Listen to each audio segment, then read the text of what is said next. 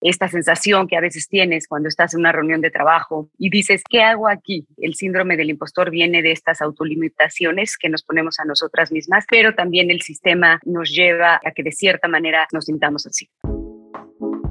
Hoy más que nunca, empecemos a pensar en qué sigue. Tú puedes hacer lo que piensas que puedes hacer. Cuando logras alcanzar cierto grado de autenticidad como persona y de fidelidad a quien tú eres, creo que empiezas a ser la mejor versión de ti. Ser empresario no es un camino fácil o definido, pero es un camino en el que te queremos acompañar. Presentamos Voces Confío, el podcast donde de la mano de expertos y líderes de todas las industrias conocerás cada semana herramientas clave, ideas y tendencias para llevar tu negocio al siguiente nivel. En el marco del Mes de la Mujer, platicamos con Maribel Quiroga, autora de El Turno es Nuestro y presidenta ejecutiva de la Comisión de Vinos y Licores de México. Ella se ha destacado por su expertise en relaciones corporativas y su promoción del empoderamiento femenino. En este episodio, platicamos sobre liderazgo femenino, sobre cómo superar tus miedos y el síndrome del impostor y cómo abrirse caminos en industrias tradicionalmente lideradas por hombres. Acompáñenos. Hola a todos y a todos, bienvenidos a un episodio más de Voces Confío. El día de hoy tenemos una invitada muy especial. Eh, es una mujer que ha abierto camino, entonces me da muchísimo gusto tenerla aquí. Maribel, bienvenida. Muchas gracias, Daniela. Gracias a ustedes por invitarme. La verdad es que yo me siento muy feliz y muy entusiasmada de estar eh, hoy con ustedes. Oye, Maribel, eh, cuéntanos un poquito desde tu experiencia eh, ¿Cómo has vivido el tema de liderazgo? Sabemos que has estado involucrada en industrias eh, que son normalmente lideradas por hombres, ¿no? Entonces, tener a una mujer como tú, empoderada, con un liderazgo fuerte en estos, en estos puestos, em, ¿cómo, ¿cómo, lo has hecho? ¿Cómo, ¿Cómo has llegado a eso? Mira, yo, creo que, bueno, que, la tirada es este, que este tema de liderazgo lo dejemos ya en algunos años ojalá superemos, digamos, esta conversación de género en el tema del liderazgo, ¿no? Eh, evidentemente y, y, desafortunadamente es una conversación que todavía se tiene que poner sobre la mesa porque en México, no solo en México, sino a nivel mundial, la, la ONU calcula que estamos desfasados, digamos, por, por ejemplo, en temas de equidad salarial, hombres y mujeres, eh, unos 100 años. Eh, pero lo, lo, que me ha servido en este, justamente en este tema de, de liderazgo en empresas o en sectores que pues ha prevalecido eh, a, lo largo de la historia, eh, el, liderazgo masculino, pues ha sido justamente aprovechar, digamos, aquellas características que si bien son diferentes en, muchas mujeres, eh, aquellas características de liderazgo femenino que, que, pueden ayudarnos a impulsar, ¿no? Por ejemplo, una que se me ocurre mucho es la intuición. O sea, las mujeres somos muy intuitivas, ¿no? Eh, creo que cuando entendemos que las neuronas no solo están en el cerebro, sino también están en el estómago y aprendemos a escucharnos a nosotras mismas, eh, nos damos cuenta que, eh, que, las decisiones sí las tenemos que tomar con elementos, con, con información, con variables que sean medibles y cuantificables, pero también tenemos que escuchar esa parte intuitiva que nos dice si entra, si, si entra a este proyecto, esta persona sí funciona para ese lugar. O sea, creo que esa parte de escuchar no solamente eh, los datos duros y el tema racional de un proyecto o de un emprendimiento eh, o de una empresa a nivel corporativo, em, es, digamos, un valor intrínseco que tiene el liderazgo de, las mujeres y eso lo debemos aprovechar. Me encanta. Para los que no sepan, eh, Maribel escribió un libro se llama El turno es nuestro.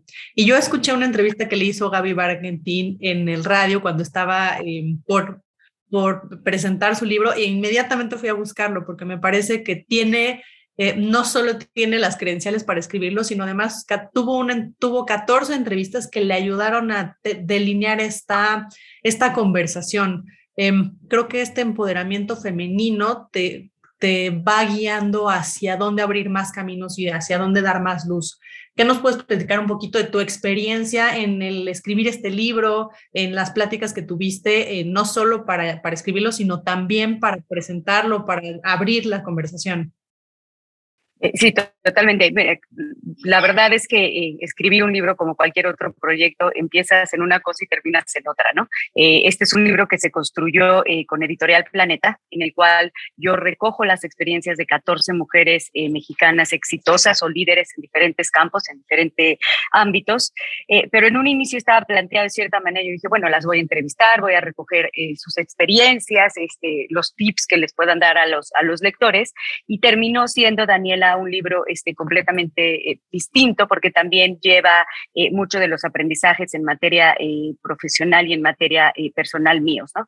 Em, entonces, la experiencia de, construir un libro así ha sido sumamente enriquecedor, no solamente por la oportunidad de hablar con, con, mujeres como María Arisa, que está en viva, como Ana María Olabuenaga, como Gina Díez Barroso, como tantas como tantas mujeres que, participaron en este libro y lo que ellas me enseñaron, sino también por la retroalimentación de las mujeres que, lo, han, que lo han leído y de cómo les ha ayudado a, entender muchas veces eh, que, lo que, que lo único que nos falta es quitar nuestros propios límites. ¿no? Yo creo que, que ahí empieza eh, todo el tema de, de, creérnosla, que lo podemos lograr independientemente del proyecto o del emprendimiento que estemos, eh, que estemos haciendo.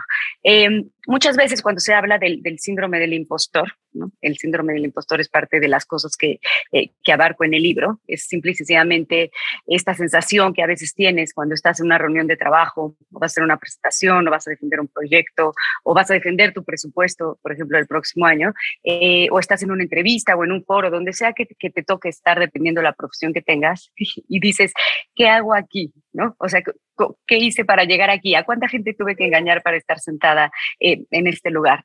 Eh, y eso que se llama síndrome del impostor, ahorita hay como un gran debate a, nivel mundial de si el síndrome del impostor es este tema de las mujeres, de, inseguridades que tenemos dentro, o si es parte del propio sistema, ¿no? Si es el sistema el que nos, el, que nos hace, el sistema corporativo, el sistema, eh, digamos, como está la, la, sociedad estructurada.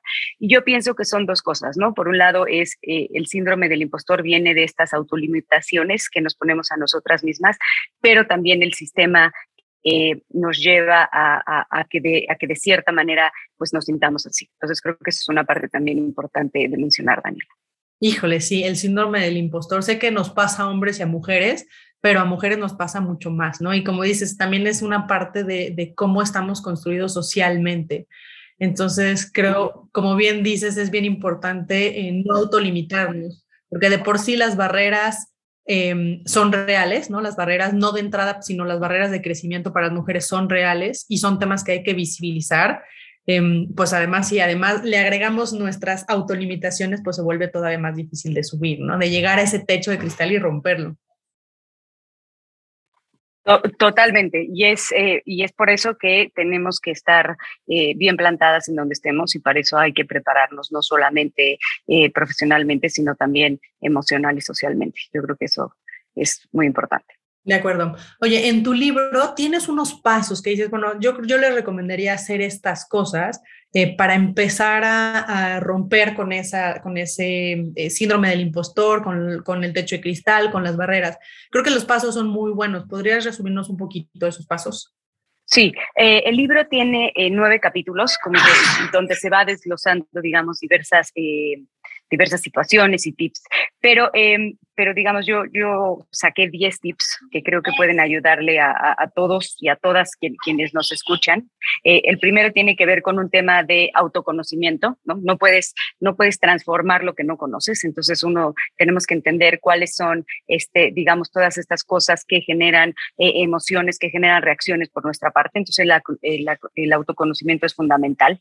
Desafiarnos a nosotras mismas, ¿no? Eh, y este desafío significa tener una liga eh, entre una zona de confort de la que tenemos que salir, pero que nos permite generar ingresos y un nuevo proyecto. O sea, el desafiarnos todos los días eh, y constantemente es muy importante.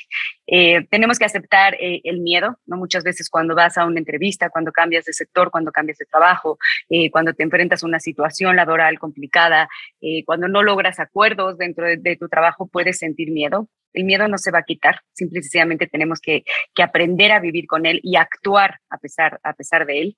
Eh, el cuarto tip tiene que ver con el tema de adquirir nuevos conocimientos, ¿no? No, no, no, podemos, este, no podemos volvernos arcaicos o arcaicas en ese sentido, ¿no? Hay que leer, hay que estar informados, hay que leer periódicos, hay que leer libros, hay que escuchar eh, podcasts. Negocios con destino al éxito pueden abordar a nueve meses sin intereses con su tarjeta de crédito Confío. Si tu negocio vuela, hazlo hasta a nueve meses sin intereses con la tarjeta de crédito Confío. Si no la tienes aún, solicítala en minutos en confío.mx diagonal Aeroméxico. El punto número cinco tiene que ver con la asertividad, o sea, decir justamente lo que convenga a nuestros intereses y, tratar de entender al otro eh, y tener empatía por lo que está diciendo, ¿no? Muchas veces eh, preguntamos, no, no, no, para responder, sino para nosotros poder decir y decir y decir eh, lo que queremos transmitir. El sexto es un tema de, del trabajo y del esfuerzo, Daniela, ¿no? Yo creo que nada sustituye al trabajo, ni el talento, ni la suerte, ni los contactos, absolutamente nada. Tenemos que meternos en un drive o en un camino de, es mediante el trabajo como vamos a alcanzar este, nuestros sueños. El séptimo tiene que ver con la autopromoción en México y en la, digamos, en la década que yo crecí, en los 80, tengo 43 años, eh, todo este tema de, de, de, ay, se siente la muy, muy, de autopromocionar, estaba mal visto, porque a las mujeres no nos enseñan a competir. Eso tiene que cambiar con las nuevas generaciones, les tenemos que enseñar a competir, les tenemos que enseñar a que, eh, a que eh, las mujeres y los hombres con los que trabajan no son sus amigos, son sus colegas, son sus compañeros, entonces tenemos que competir.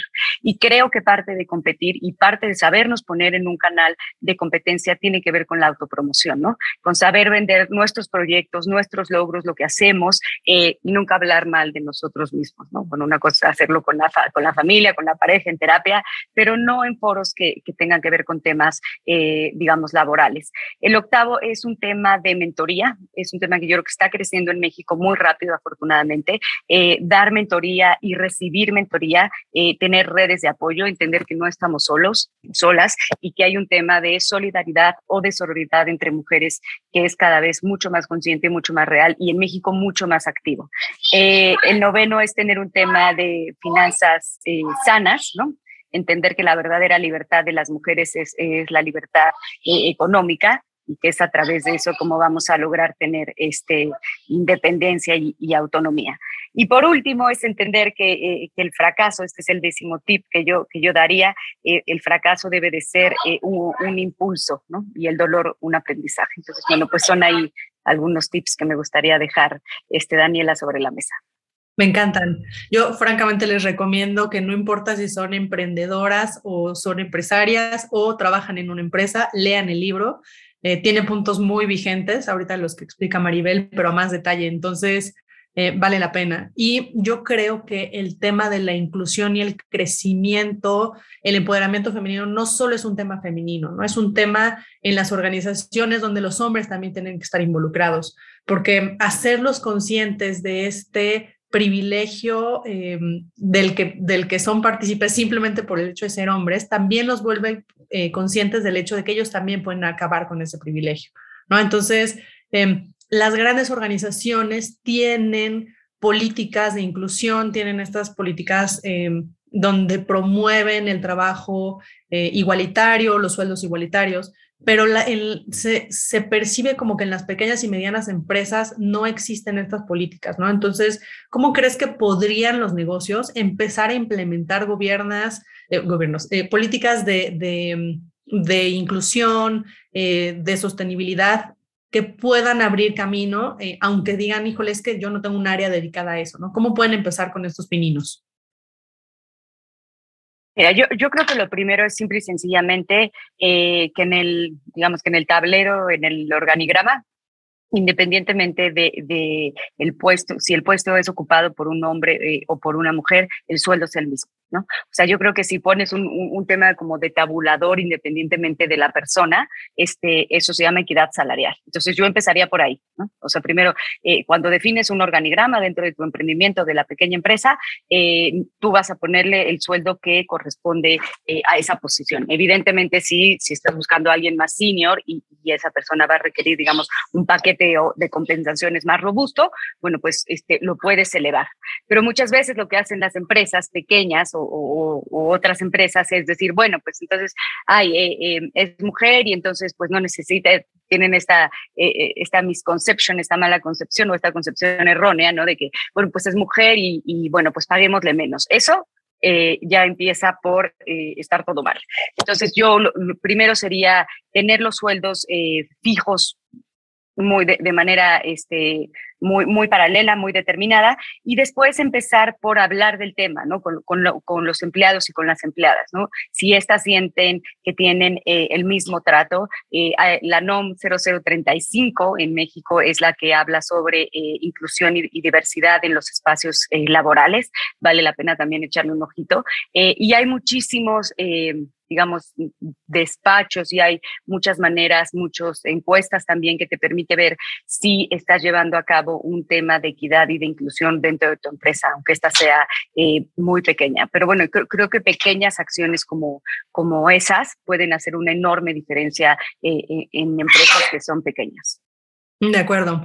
Em, la temporada pasada el podcast em, me tocó platicar con Courtney McColgan de Runa y entonces ella decía que cómo empoderas a las mujeres en las empresas es contratando más mujeres, ¿no? Y entonces eh, es uno de los pasos más sencillos. Pues sí, dales posiciones importantes, ¿no? Y cada vez asesoralas de manera que empiecen a crecer eh, dentro de las empresas, que tengan las mismas posibilidades, Em, si tienes un puesto directivo, piensa en armar una tercia con mujeres. Entonces, ¿cómo empiezas con estas pequeñas acciones a contribuir en más grande? ¿no? Tal vez no te das cuenta porque son pequeñas, pero si no las empiezas a llevar a cabo, pues entonces no cambia la cosa, ¿no? Totalmente. Y Gina Díez Barroso, quien entrevisto en el libro y que además este, tengo la fortuna de que sea mi mentora, ella eh, promocionan mucho el tema de la participación de las mujeres en consejos de administración. Y lo que dice Gina es que no es suficiente con que haya una sola mujer en un consejo de administración rodeada de hombres. Tiene que haber dos mujeres, porque entonces se impulsan entre sí, se apoyan y además eh, la manera... Eh, o sea, la, manera que tenemos de ver el mundo no es que sea mejor, absolutamente no, eh, eh, es, es, completamente distinta, es complementaria, ¿no? Y entonces lo único que hace es eh, enriquecer el tema y las posiciones dentro de una junta de consejo. Entonces, por eso, como dices tú, no basta con tener a una, hay que formar equipos y hay que fortalecer el liderazgo femenino en las organizaciones, sin duda. De acuerdo. Gina tiene, es además la, la directora de Dalian Power, y creo que es una organización que ha hecho mucho por empoderar a las mujeres, ¿no? Dan em, capacitación, cursos, eh, algunas eh, pláticas gratuitas, otras pagadas, pero tienen mucho esta, esta función. Entonces, investiguen, busquen Dalian Power y si hay algún curso que les interesaría tomar, les puede ayudar muchísimo. Maribel, ya para cerrar, tenemos el dado confío. Tenemos para Adelante. ti una pregunta eh, que nos puede ayudar a conocerte un poquito mejor.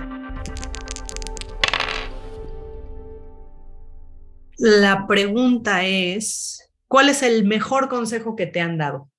Que no me tome a mí misma tan en serio, yo creo. Yo creo que es el mejor consejo que me, que me han dado, porque eso permite poner las cosas en perspectiva, permite avanzar, permite disfrutar la vida y permite también eh, aprender de los errores sin que se vuelva tan pesada la, la, carga, ¿no? Entonces yo creo que eso sería definitivamente lo, el mejor consejo que me han dado. Me encanta. Luego somos mucho más críticas y críticos con nosotros que con los demás, ¿no? Entonces. Claro. Bueno, eh, pues Maribel, muchísimas gracias por tu tiempo, gracias por, por tus consejos y gracias porque además eres una promotora de, del empoderamiento femenino en muchos foros, ¿no? En foros además complicados como son el mundo del vino y la cerveza. Entonces, eh, gracias por tu tiempo y pues estamos en contacto. Gracias a ti, Daniela. Un gusto platicar contigo. Y gracias a todos nuestros podescuchas. Nos vemos y nos escuchamos la semana que viene. Esto fue Voces Confío. Te esperamos el próximo jueves para un nuevo episodio. No olvides seguir nuestras redes y suscríbete al podcast en tu plataforma favorita.